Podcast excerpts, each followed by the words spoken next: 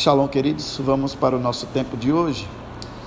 Eu convido vocês a Hebreus capítulo 12. Hebreus capítulo 12. Nós vamos ler alguns versículos, mas eu quero. Você deixa anotado, se você está anotando, capítulo 12 todo. Nós vamos ler dois, dois ou quatro versículos que eu julgo importante para a nossa conversa de agora. Vamos para os versículos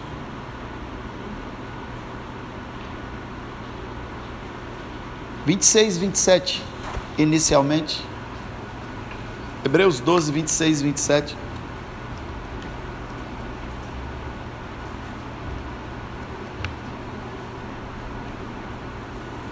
Hoje nós vamos falar sobre a gestão dos nossos desafios,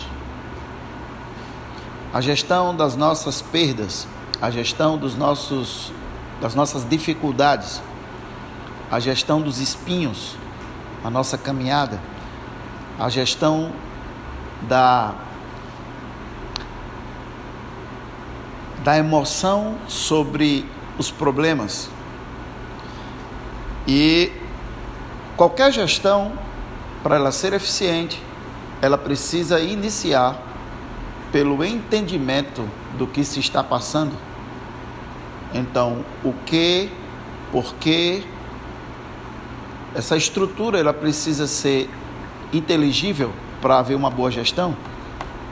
Se você quer ver uma pessoa que não tem uma boa gestão, é uma pessoa que não entende do que está fazendo.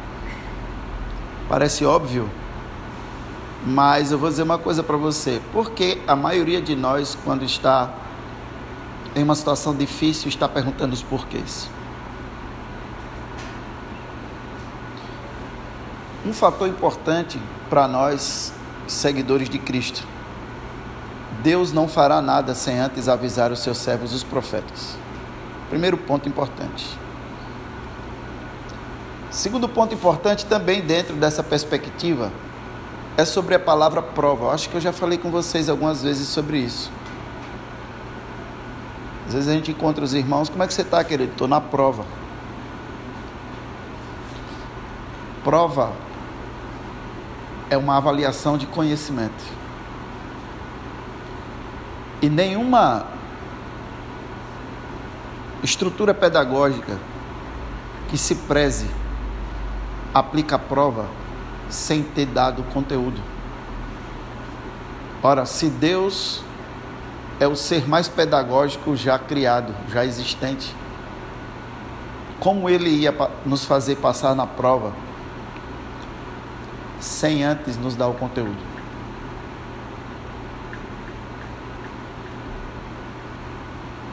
Isso é importante. estou falando de provas de pessoas que são seguidoras de Cristo. Não estou falando de provas de pessoas que vivem no pecado sem conhecimento de Deus e estão arcando com as consequências do seu próprio pecado, porque a palavra de Deus diz de que se queixa o homem? Queixa-se dos seus próprios pecados. Fato, Bíblia. Falando pessoas seguidoras de Cristo. Então, como eu sempre ensino para vocês, Deus sempre quer criar conhecimento e entregar revelação. E nós sempre estamos subestimando o que Deus está falando conosco.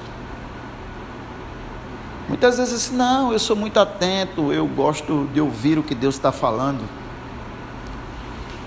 Eu vou falar algo para você hoje, que daqui a sete dias você só tem 25% disso. Daqui a três ciclos de sete dias, você vai precisar de um estímulo forte para lembrar do que eu te disse hoje. E daqui a sete ciclos de sete dias, não há nenhuma memória do que eu te disse hoje. Então, parte daquilo que a gente diz que é atencioso com a palavra de Deus é o quanto nós registramos o que Deus está falando conosco. Porque o registro é a mesma coisa que você faz na sala de aula. Não, imagine comigo. Você passar quatro anos tomando conteúdo de seis meses e sendo avaliado, e na sala de aula sem registrar nada. Que tipo de profissional se termina numa performance dessa? E aí você recebe o conteúdo e depois você é informado previamente do quadro de avaliação, certo? Aí você vai se preparar para aquela semana de avaliação. Como é que você se prepara? Acessando o conteúdo, mas esse conteúdo precisa existir. Vamos fazer as contas comigo. 20 minutos de devocional por dia. Estou falando daqueles que são pilotos de avião, que não tem tempo de pegar em nada. 20 minutos de devocional por dia. Deus falou contigo? Falou. Agora faça isso vezes 7 por semana. Vezes 31 por mês. Vezes 365 dias por ano. Mais 45 minutos do mover profético. Mais uma hora do Shabat. Mais duas horas do culto do domingo. Uma hora de louvor, que vem com 25 minutos de ministração, fora as ministrações nos intervalos das músicas, e mais uma palavra à noite. Fora as palavras que alguém te manda no teu Instagram ou no teu WhatsApp ou no grupo que você está. E tudo isso é conteúdo de Deus te preparando para prova.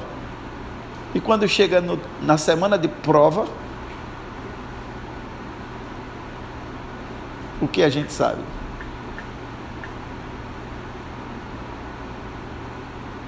Então, o clamor a Deus ele é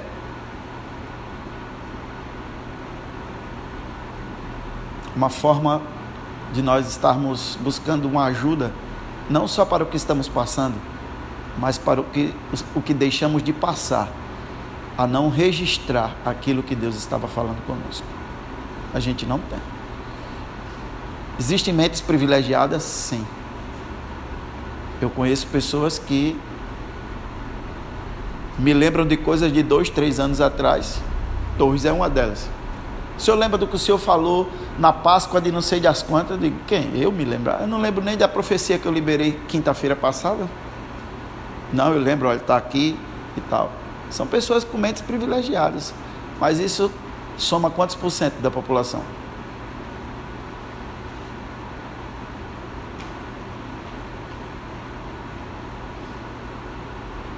a geração que veio depois de Josué entregou a terra de volta para a idolatria e para a feitiçaria, porque não lembrava dos feitos do Senhor.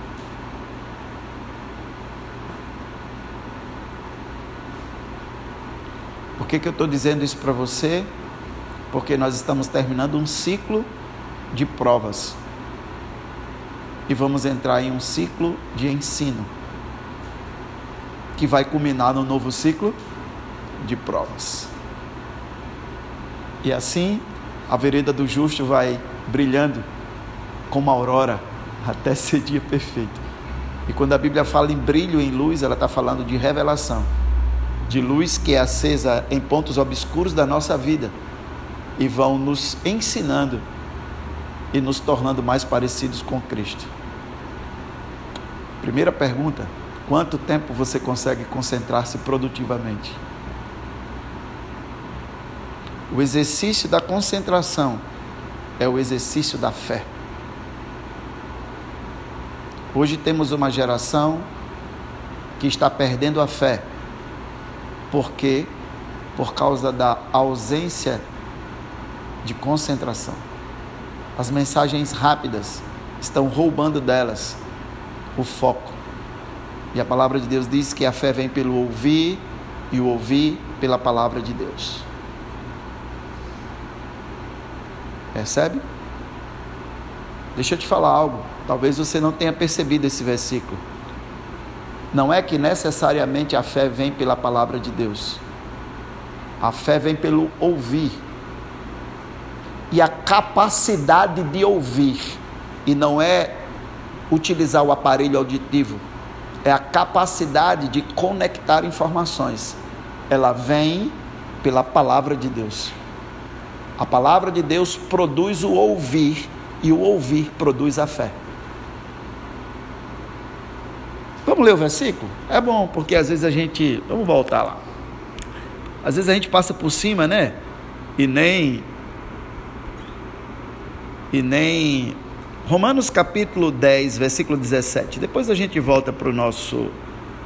Romanos capítulo 10, versículo 17. É bem importante esse versículo, porque ele é muito lido, ou muito citado, e pouco entendido.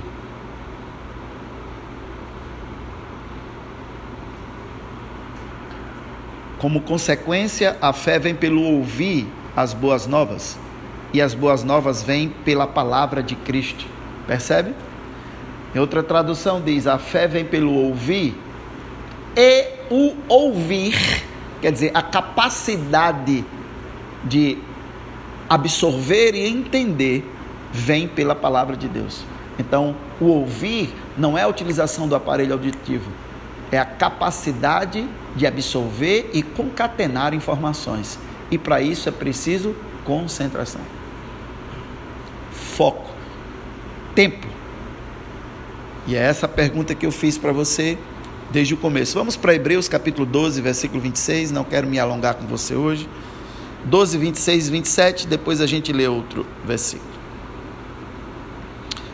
E por que essa introdução contigo? Para que você compreenda o nível de gestão dos desafios que você tem. Voltando, estamos falando de pessoas seguidoras de Cristo. E por isso eu coloquei a questão do foco, da concentração, do registro daquilo que Deus está te falando, do catalogar aquilo. Eu cheguei a um tempo de ter como eu li a Bíblia três vezes ao ano, eu colocava, eu tinha três Bíblias por ano, todas diferentes, de traduções diferentes e com as anotações diferentes.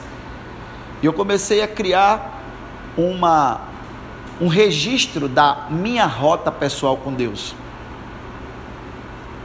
E chegou um tempo que eu tive que me desfazer disso porque me veio um sentimento de doar Bíblias. As minhas Bíblias que tinha todos os meus registros. Aí, depois foi que eu entendi foi que a estratégia de Deus de renovar a minha revelação. Porque se ele mandasse eu fazer qualquer outra coisa, talvez eu tivesse reticente. Mas aí vieram pessoas necessitadas e eu fui desmanchei minha coleção todinha, acho que umas 17 Bíblias, e dei todas elas com anotações, com sticks anotados, tudo, era um, um, um arcabouço. Mas foi uma semente que Deus disse: você vai semear, se você quer revelação, você semeia revelação. Então eu peguei tudo que ele tinha me dado e semeei. Um deles foi o pastor Talisson. Eu dei uma Bíblia Shed que eu tinha para ele com anotações que tinham os três livros. E o Senhor me fez semear para renovar a minha. Mas os registros, eles são importantes muito importantes para que a gente consiga viver o que nós vamos ser ministrados hoje.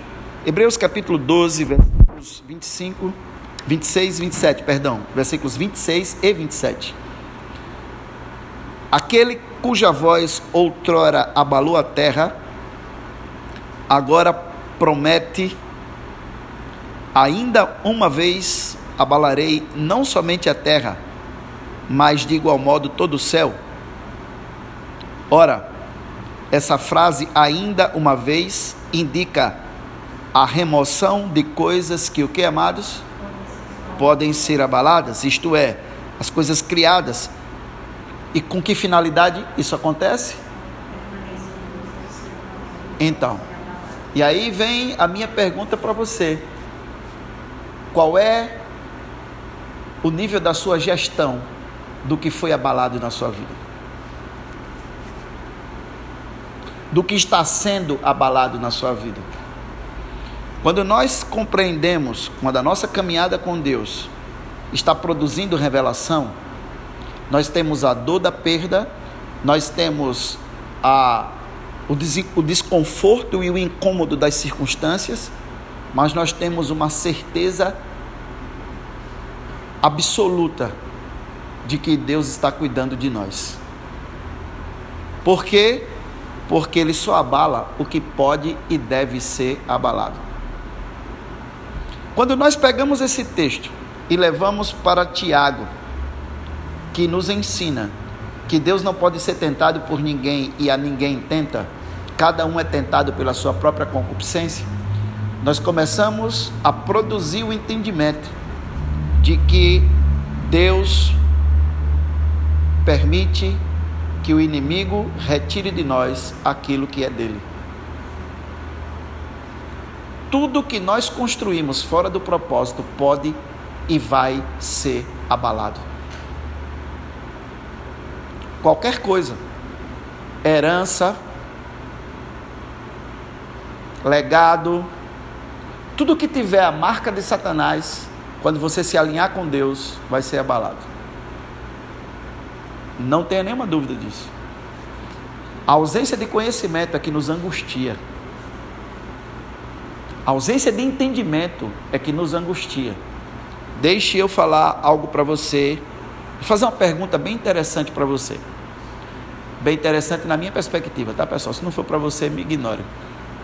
Por favor, porque às vezes a gente diz uma coisa, né? Parece que. Não.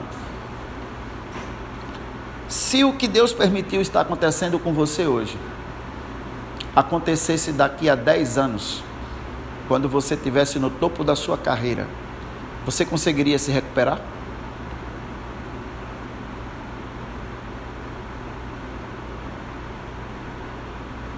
Quando você tivesse em outros níveis de conexão, quando você tivesse em outros níveis de conhecimento, quando você tivesse em outros níveis de relacionamento, quando seus negócios estivessem estabelecidos com outros níveis de pessoas, você conseguiria se recuperar? Sua família conseguiria sobreviver?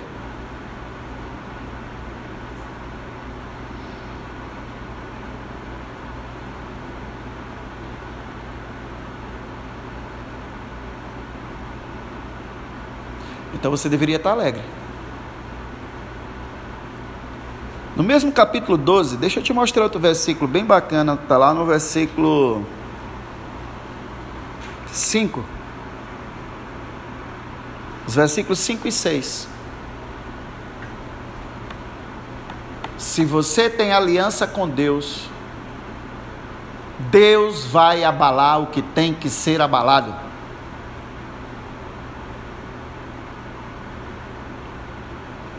Por duas coisas importantes. Primeiro, por causa desses dois versículos. Estais esquecidos da palavra de encorajamento que ele vos dirige como filhos qual é a palavra de encorajamento? Meu filho, não desprezeis a disciplina do Senhor, nem o que? Desanimeis, não fique magoado, sabe? Quando por ele você é repreendido. Versículo 6: Pois o Senhor disciplina a quem ama e educa todo aquele a quem recebe como filho. Olha o versículo 7. O que, que diz o versículo 7? Suportai as dificuldades, aceitando-as como disciplina. Deus vos trata como filhos. Ora, qual o filho que não passa pela correção do seu pai? Versículo 8, aí vem a sua escolha. Mas, se estáis sem orientação, da qual todos se têm tornado participantes, então vocês são filhos bastardos. Alguém aqui quer ser filho bastardo de Deus? É o mesmo capítulo, eu só estou contextualizando com você. Ele começa dizendo que é pai, que a disciplina é coisa dele, e lá embaixo, nos primeiros versículos, ele diz: Sabe por que eu faço isso, my love? Para que quando você estiver lá em cima, o inimigo não venha tirar o que é dele e desmorone tudo que é seu, tudo que você construiu. Agora, eu permito isso. A gestão da perda ela produz riquezas para nós quando fundamentada na nossa filiação em Deus. O desespero é exatamente a ausência de conexão entre nós e o nosso Pai e o entendimento do que Ele está fazendo. Vou perguntar novamente: se Deus permitisse o que está acontecendo com você hoje, acontecesse daqui a 10 anos, você se reergueria? Sua família sobreviveria? Seus filhos compreenderiam? Você teria tempo de se recuperar?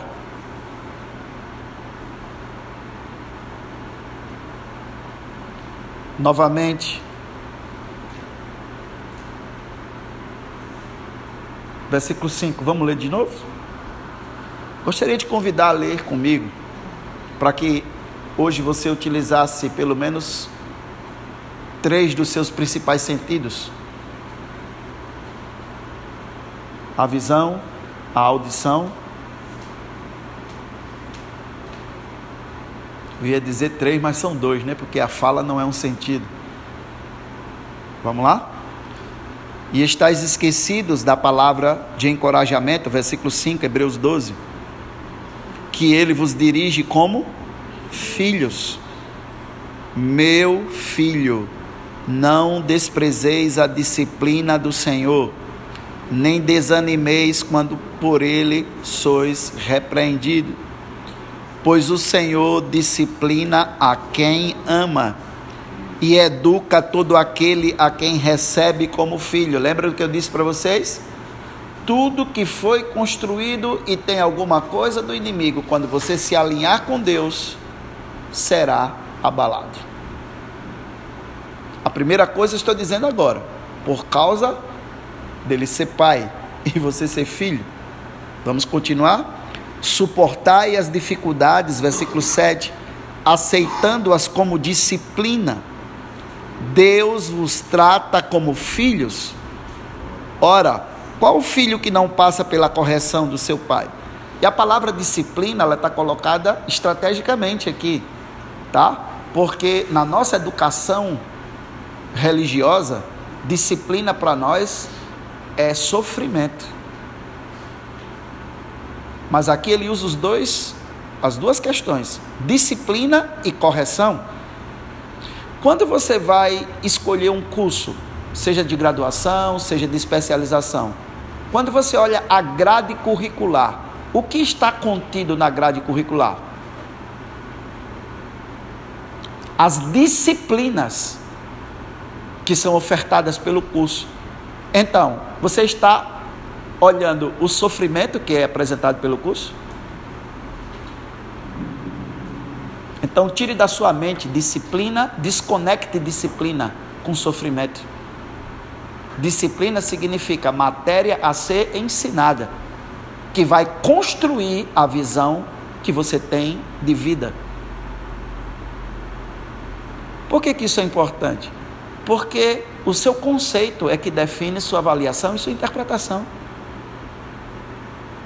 E se o seu conceito de disciplina é um conceito de sofrimento, você nunca vai poder produzir aprendizado, porque o sofrimento obstrui o aprendizado.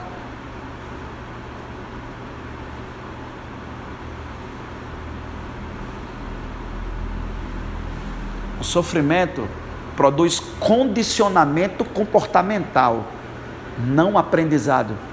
Você vai ver os testes com os macacos?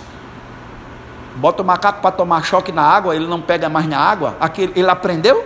Não. Ele foi condicionado comportamentalmente comportamentalmente.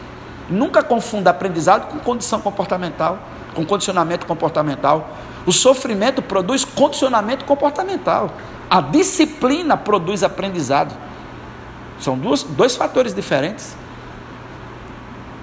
Então, a proporção que ele traz disciplina, ele corrige e disciplina. Quer dizer, claro, nós temos o sofrimento da correção, mas temos o aprendizado da disciplina.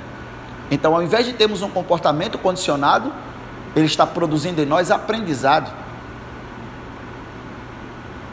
Percebe?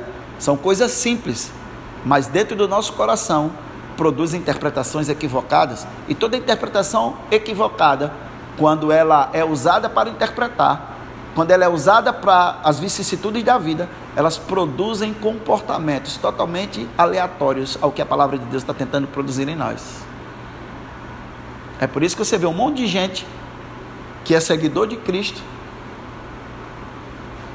sofrendo com doenças psicossomáticas, por quê? Imagine, o pai está fazendo isso com o filho? Não. É a interpretação dele dos fatos que está produzindo enfermidade, ao invés de aprendizado. Por quê? Por causa de uma concepção errada do que é disciplina. Então, toda vez que eu ouvir falar em disciplina, pense na faculdade, na pós-graduação, no curso, porque o que, o que é dado lá é disciplina. E lá ninguém está botando você de castigo, tá? Tudo bem? Versículo 8. Mas, se estáis sem orientação, olha outra palavra que ele usa. O escritor aos Hebreus fala do que o Pai está querendo fazer conosco quando nos aperta, mas olha o que ele coloca: disciplina, correção, orientação, no versículo 8. Entende? Da qual todos têm, se têm tornado participantes, então não sois filhos legítimos, mas bastardos. Então eu tenho certeza que ninguém quer ser filho legítimo, ilegítimo. Aí quando a gente vai para o versículo 25, 26 e 27, perdão, os versículos 26 e 27, aí a, o entendimento vai fechando. Ele vem primeiro apacentando o nosso coração e dizendo: Filho, está ruim, não fui eu que tirei. Porque os meus dons são irrevogáveis. Dom é presente. A gente só fala de dom quando fala de dom espiritual, essas coisas. Não, dom é um presente. Então, suas conquistas, quando é Deus que dá um presente dele e ele não toma. Tudo que some da sua vida, ou foi como Adão, ouviu a voz do diabo e entregou na mão dele, ou não foi Deus que deu, porque os presentes de Deus são irrevogáveis. Ele nunca tira, ele só acrescenta. A bênção de Deus em Gênesis 1, 27, Gênesis 1, 28 é frutificação, multiplicação, enchimento da terra e governo, nunca subtração. Quem roubou o Éden do homem? O pecado, velho. A partir daquele momento, Deus os expulsou e expulsou para protegê-los, para eles não meterem a mão na árvore da vida. Não foi Deus que tirou o Éden do homem. Percebe? O que ele dá é irrevogável. Então o que nós perdemos, não, ou nós entregamos por desobediência, ou não foi Deus que colocou ali. E o que não foi Deus que colocou ali, quando nós nos alinhamos e nos tornamos e começamos uma caminhada de filhos, ele vai permitir ser abalado. Vamos lá, o versículo 26. Eu queria que você lesse comigo, por gentileza. Aquele cuja voz outrora abalou a terra, agora promete: ainda uma vez abalarei, não somente a terra, mas de igual modo todo o céu. Ora, essa frase, ainda uma vez, indica o que, amados? Diga alto, por favor. A remoção do que pode ser abalado. Isso. A remoção do que pode ser abalado. Diga a pessoa mais próxima de você: tudo que está saindo é que poderia ser abalado. Diga agora, imagine daqui a 10 anos você construindo, investindo, crescendo em cima de uma base abalável. Aí papai vem como filho e retira.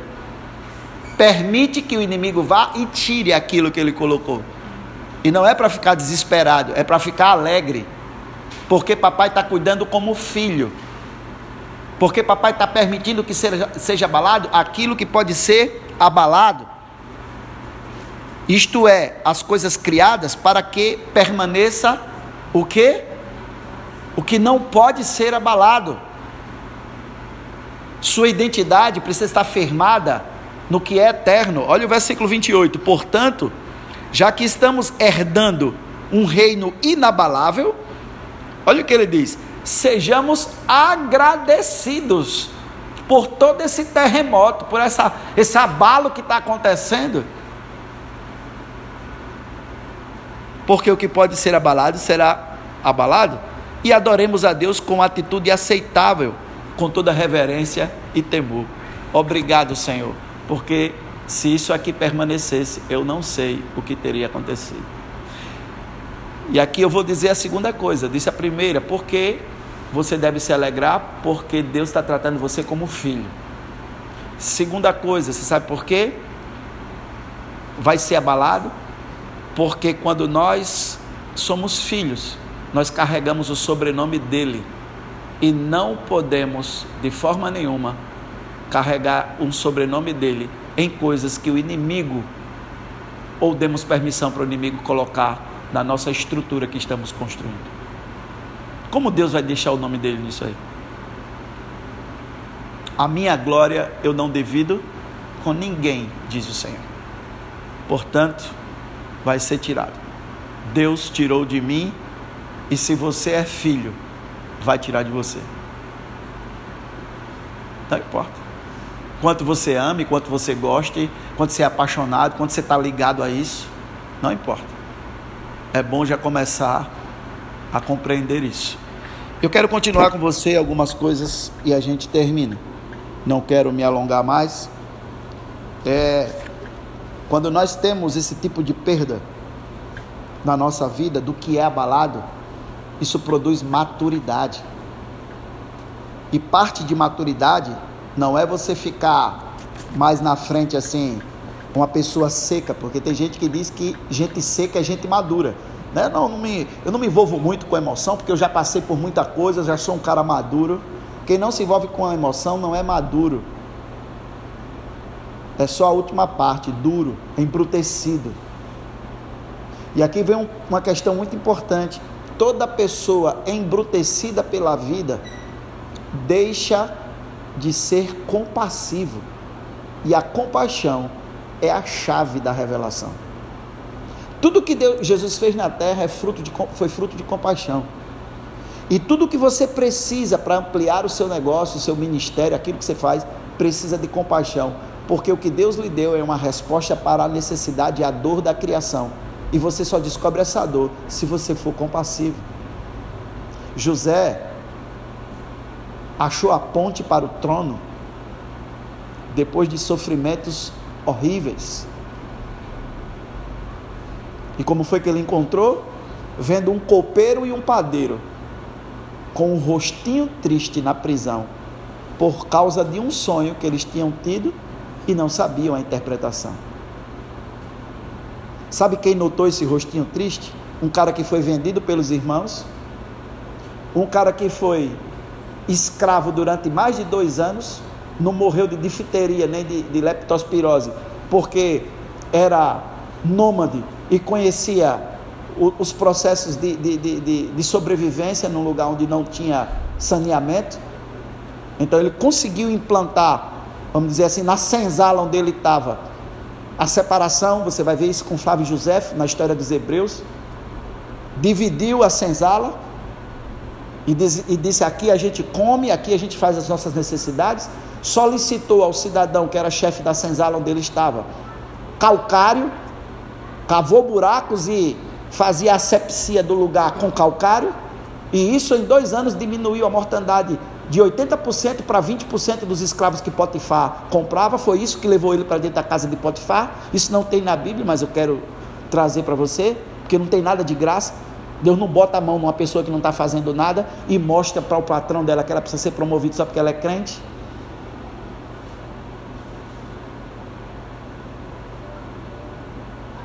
Vai para a casa de Potifar, depois é traído pela mulher de Potifar, preso injustamente. E no meio disso tudo você não vê um cara embrutecido, olhando para os caras e dizendo, bora rapaz, para de frescura. Oxe, pior sou eu. Você não tem ideia. Se eu contar a minha história aqui, no instante vocês vão fazer um pagode aqui. Não. Parou e perguntou. Então, tenha cuidado. Avalie com o Espírito Santo se você está amadurecendo ou se você está ficando embrutecido pela vida, perdendo sentimentos. Porque se você estiver nessa condição, você está perdendo a maior ferramenta de expansão e de sucesso, chamada compaixão. Muitas pessoas confundem maturidade com embrutecimento. Não estou falando de ser bruto, estou falando de não ter sentimentos. As coisas vão acontecendo e. Ah, eu já estou maduro, já passei por isso. Está maduro? Maturidade é sentir com o outro sem ser obstruído na sua razão pelo sofrimento. E daquela, daquele sentimento que, de empatia você construir uma solução. Isso é maturidade. Mas não sentir, quando você não sente, você não recebe a revelação para o resultado que aquela pessoa precisa. Cuidado. Pergunta ao Espírito Santo: Eu estou ficando maduro ou podre?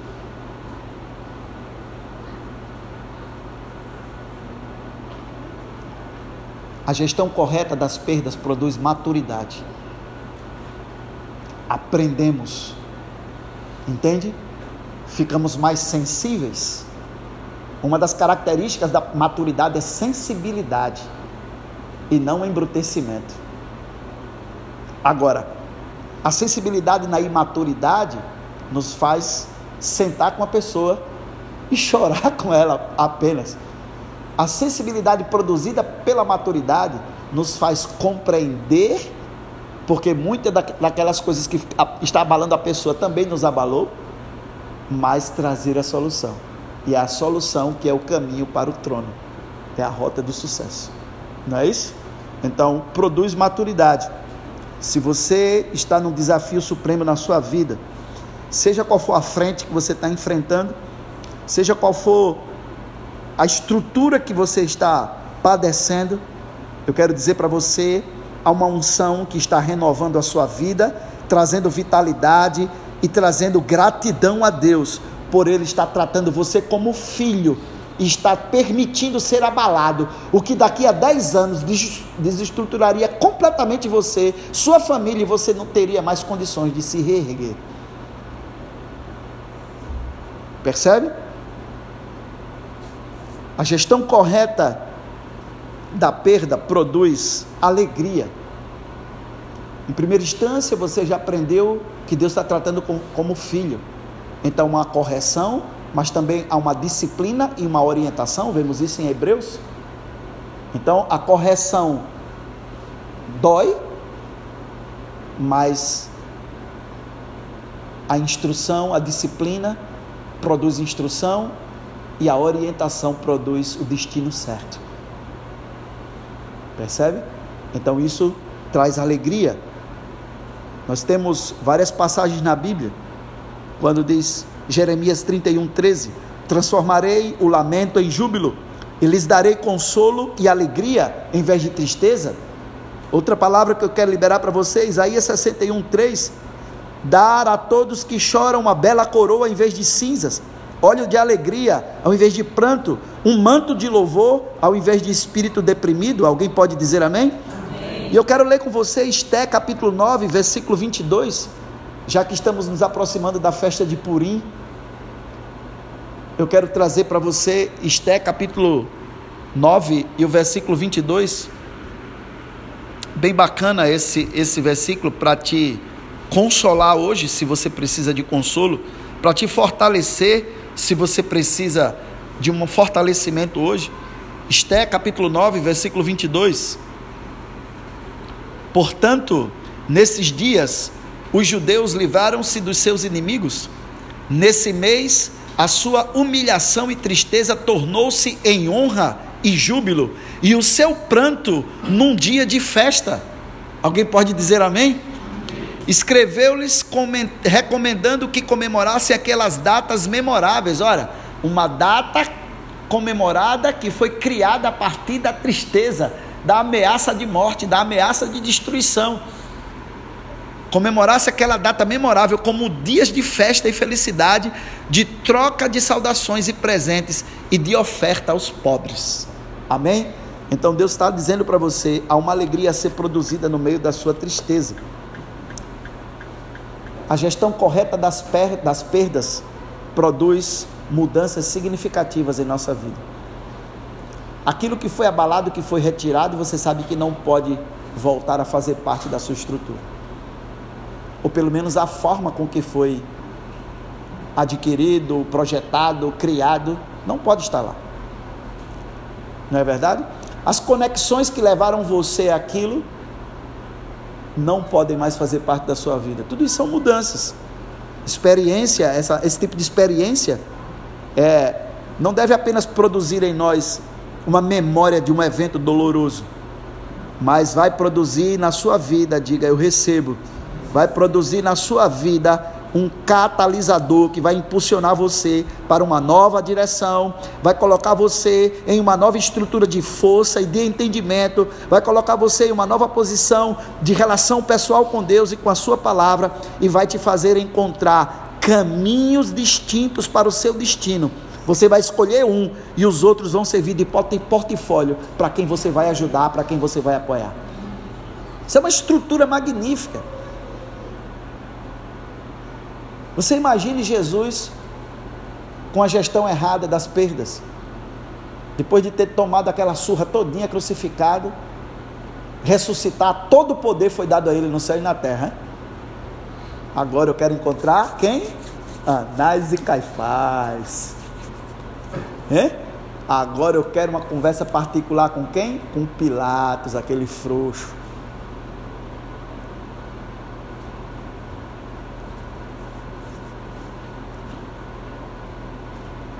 Não. E em último lugar, e eu oro contigo, a gestão adequada dos abalos produz ressurreição. Ressurreição. Aquilo que pensamos que estava morto, preste atenção. Jesus morreu por quê?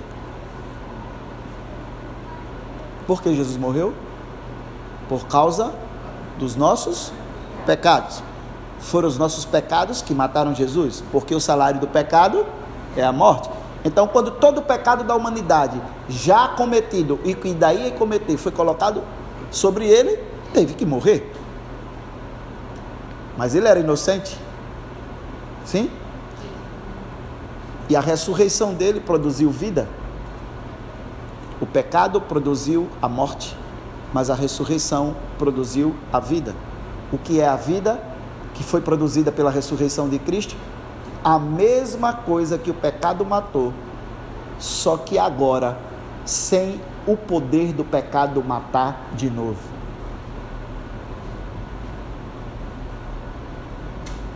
O que é abalado foi permitido ser abalado por Deus, porque ou houve desobediência ou foi Satanás que colocou nessa construção. Como você decidiu ser, ter uma relação de filho, Deus agora vai corrigir, disciplinar e orientar. E permitir que tudo que é abalado seja abalado. Certo? Foi abalado. Perdeu. Morreu naquele lugar. Mas morreu por causa do pecado. E há um sopro de ressurreição para ser colocado lá de novo. E quando é ressuscitado, é um corpo inabalável. Deus não quer que você fique sem sua herança, Deus não quer que você fique sem. Deus não quer. Mas Ele quer que o que esteja ali seja ressuscitado por Ele. Porque o que é ressuscitado não morre mais. Jesus não voltou mais a morrer. Sim? Então eu quero orar com você nessa noite. E quero dizer que esse é o momento que você precisa adequar-se ao seu momento de transição. O momento mais doloroso da nossa vida é o momento de transição. E essa palavra eu tenho certeza que veio para aqueles que estão no momento de transição. Qual o momento de transição? É o momento entre o abalo, que gera perda, e a ressurreição, que vai restituir a perda, mas com um corpo glorioso, porque é dado por Deus e não tem lugar para o inimigo tocar. Quem tocava em Jesus depois da ressurreição? Anás, Caifás, Diabás, ninguém tocava mais nele. Por quê? Porque o corpo dele não poderia ser tocado mais. Esse é o corpo que Deus quer colocar na sua perda, no lugar do que era abalado. Aí quando fecha esse ciclo, no próximo abalo, porque Deus não abala tudo de uma vez, senão a gente não aguenta, né? Já estou logo lhe avisando, vai ter outro abalo, daqui mais não sei quantos, meses, ciclos, não sei. Tá? Não fica aí, eita, está terminando. Não, é porque Deus não apaga o pavio que fumega, nem esmaga a cana quebrada. Se ele abalar tudo agora, não dá não, irmão. Então, receba o seu abalo agora, mas no próximo abalo, sua mente vai estar preparada e aí vai começar a produzir maturidade, alegria, mudança e um novo tempo de ressurreição. Aí vai se cumprir o versículo que eu vou te dar agora. Abre aí, por favor.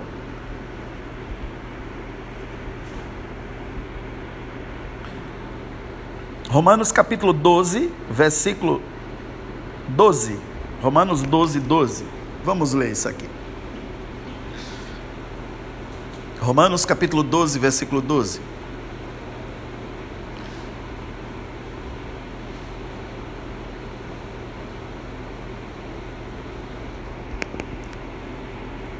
O que diz aí?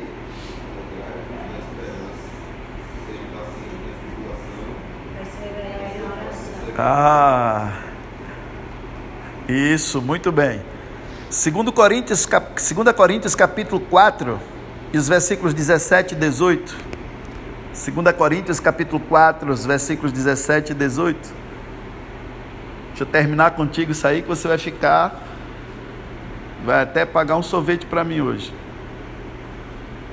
2 Coríntios 4, quanto? 17 e 18. Vamos lá? E, peraí, já começa um negócio interessante, né? As nossas tribulações são o que, irmãos? É? Então por que você está com essa cara desse jeito aí? Não sou eu que estou dizendo. Se fosse eu, você ah, o apóstolo está subestimando a minha tribulação. Não, é a palavra que está dizendo. As nossas tribulações são leves e passageiras e estão produzindo para nós o que, amados? Ah, entendi. Então Deus está tirando, permitindo que tire o que pode ser abalado, que bote o que não pode ser abalado. Certo? Então, vamos fixar os olhos não naquilo que se pode enxergar. O que, é que a gente está vendo agora? Esse monte de coisa ruim. Mas vamos colocar os nossos olhos nos elementos que não são vistos, pois os visíveis são temporais, ao passo o que, que aquilo que nós não estamos vendo é eterno, que é o que Deus está fazendo conosco. E Tiago capítulo 1, versículo 2, e nós oramos juntos. Tiago 1, 2.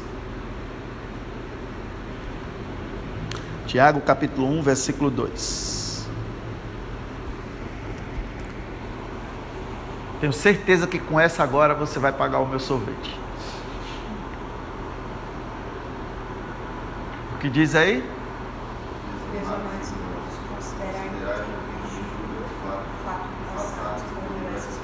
Pronto, considerai júbilo o passar por uma provaçãozinha. que diz aí? Diversas provações. Uau! Por quê? Porque fecha o ciclo.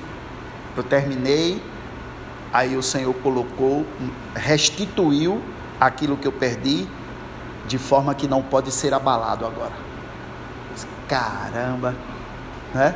Aí, como eu vi o, o resultado, eu já começo, Senhor, qual é o próximo abalo? Porque tem coisa que eu não quero que fique aí, não. Aí quando começa as coisas de novo, eu disse, opa, Paulo manda nos alegrar. Por quê? Por causa do peso de glória que vai vindo aí. Mas aqui só tem uma chave: andar no Espírito. Por quê? Porque tudo isso aqui é espiritual. E as coisas espirituais só se discernem espiritualmente. Se a gente for na carne, é a dor, é a perda. Então a nossa gestão traz sofrimento e não traz aprendizado. Traz dureza de coração e não traz maturidade. Só vamos perdendo, perdendo. E Deus como eu e você, nunca projetou nada ou permitiu nada para os nossos filhos perderem. Se a gente os coloca na disciplina, é porque a gente quer boas notas no final do ano. Se a gente retira o carro que a gente deu por algum tempo, é porque a gente quer que ele foque no trabalho, porque ele está muito disperso. E aí ele vai conseguir mais vendas, vai conseguir um produto melhor e etc. Né? Então, essa percepção é o que o Senhor está trazendo para a nossa vida hoje. Eu espero que tenha feito sentido para alguns de vocês. Cuidado, cuidado com o seu coração, porque em última instância o que Satanás quer é que você fique chateado com Deus. Em última instância é isso. Beleza? Nós não podemos fazer como Adão Adão chegou a Adão, Deus chegou para Adão e disse: aí, velho, o que aconteceu? A mulher que você me deu. Quem deu a mulher? Deus. Então no final de quem foi a culpa? De Deus. Eu estava sozinho. Você me fez dormir, quando eu acordo, está aí. Quando o versículo anterior diz assim: E disse Deus: não é bom que o homem esteja só. Eu peguei aquilo que ele me deu de presente e decidi amar mais do que a ele.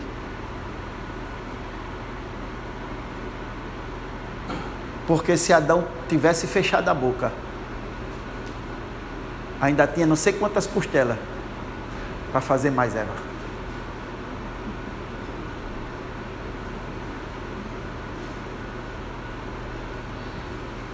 A maioria das nossas perdas é porque passamos a amar mais o que Ele nos deu do que Ele próprio. Quando acontece isso, tudo que é construído é abalável. Vamos orar. Querido e amado Pai, obrigado por esse tempo, Senhor. Profetizo na vida dos teus filhos a restauração e a restituição do Senhor. Libera uma unção sobre a vida deles que quebra o jugo da amargura, da tristeza, da vergonha. É desconfortável, é ruim,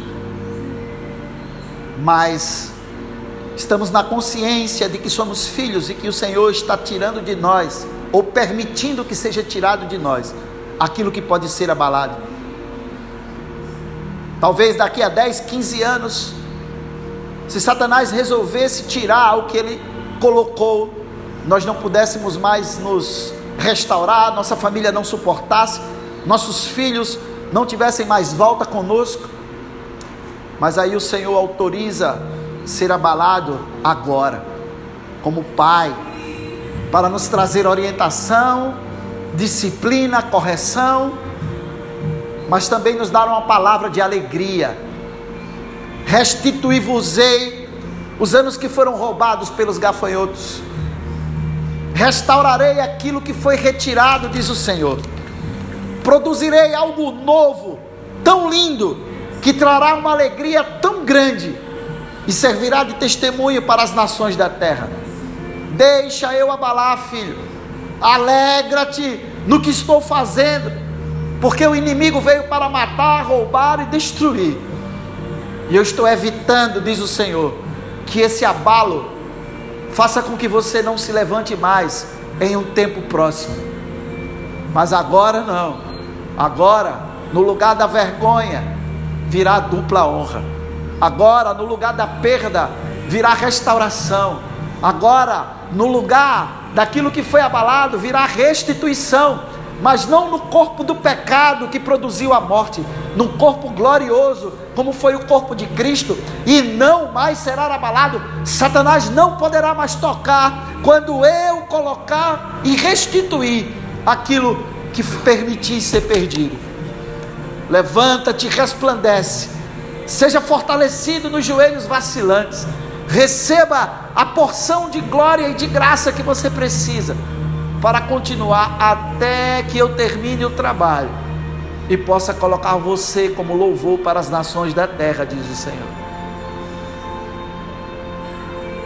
Estou protegendo com esse abalo aquilo que é precioso em você.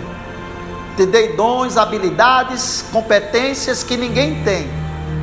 Coloquei sobre você uma unção que ninguém tem e se o abalo que estou permitindo agora fosse daqui a 10, 15 anos, essa unção, esse conjunto de competências não mais subsistiria, por causa da dor e da angústia da perda, de tão grandes que são, que as pessoas desistem, se suicidam.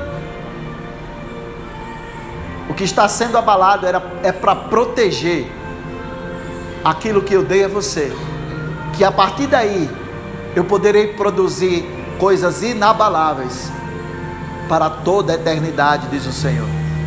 Portanto, receba a alegria que você precisa. Libera uma unção que quebra o jugo da angústia, da tristeza. Fortaleça o seu corpo físico. Libero o poder do Espírito Santo que habita em você para liberar a energia do reino de Deus nas suas articulações, nas suas artérias, na sua, nos seus músculos, em todo o seu corpo. Seja revigorado na sua força nesse momento. E produza algo novo, de maturidade, de alegria, de aprendizado na sua vida. Porque dias estão vindo em que restaurarei a tua sorte e te colocarei por louvor das nações da terra, diz o Senhor.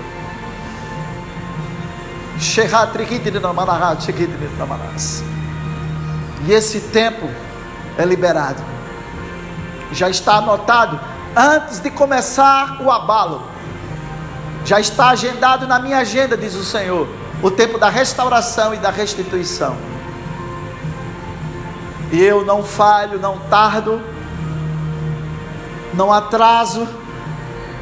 O meu tempo é perfeito. E quando chegar o meu tempo, você estará alegre mas alegre de forma sustentável e eterna, diz o Senhor. Obrigado, Pai, por essa palavra. Em nome de Jesus. Amém.